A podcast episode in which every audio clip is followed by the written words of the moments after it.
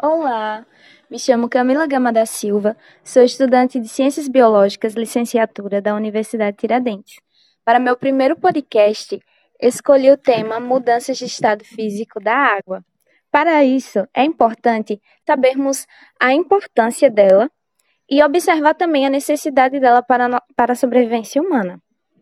Existem quatro mudanças de estado físico da água: a fusão, solidificação, vaporização, condensação ou liquefação.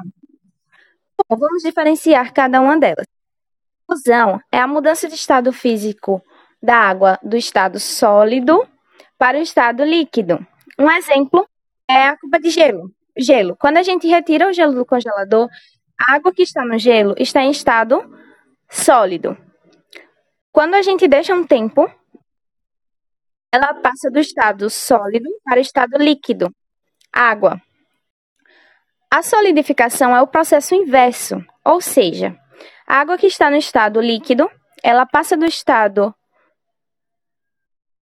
por exemplo, a água ou outra substância, para o estado sólido, o gelo.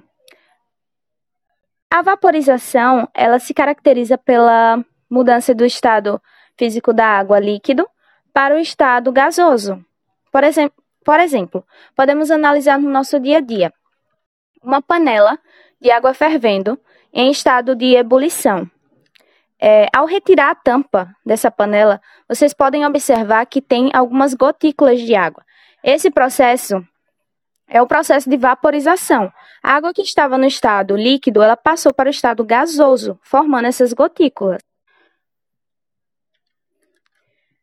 A condensação ou liquefação, ela se caracteriza pela mudança de estado gasoso para o estado líquido.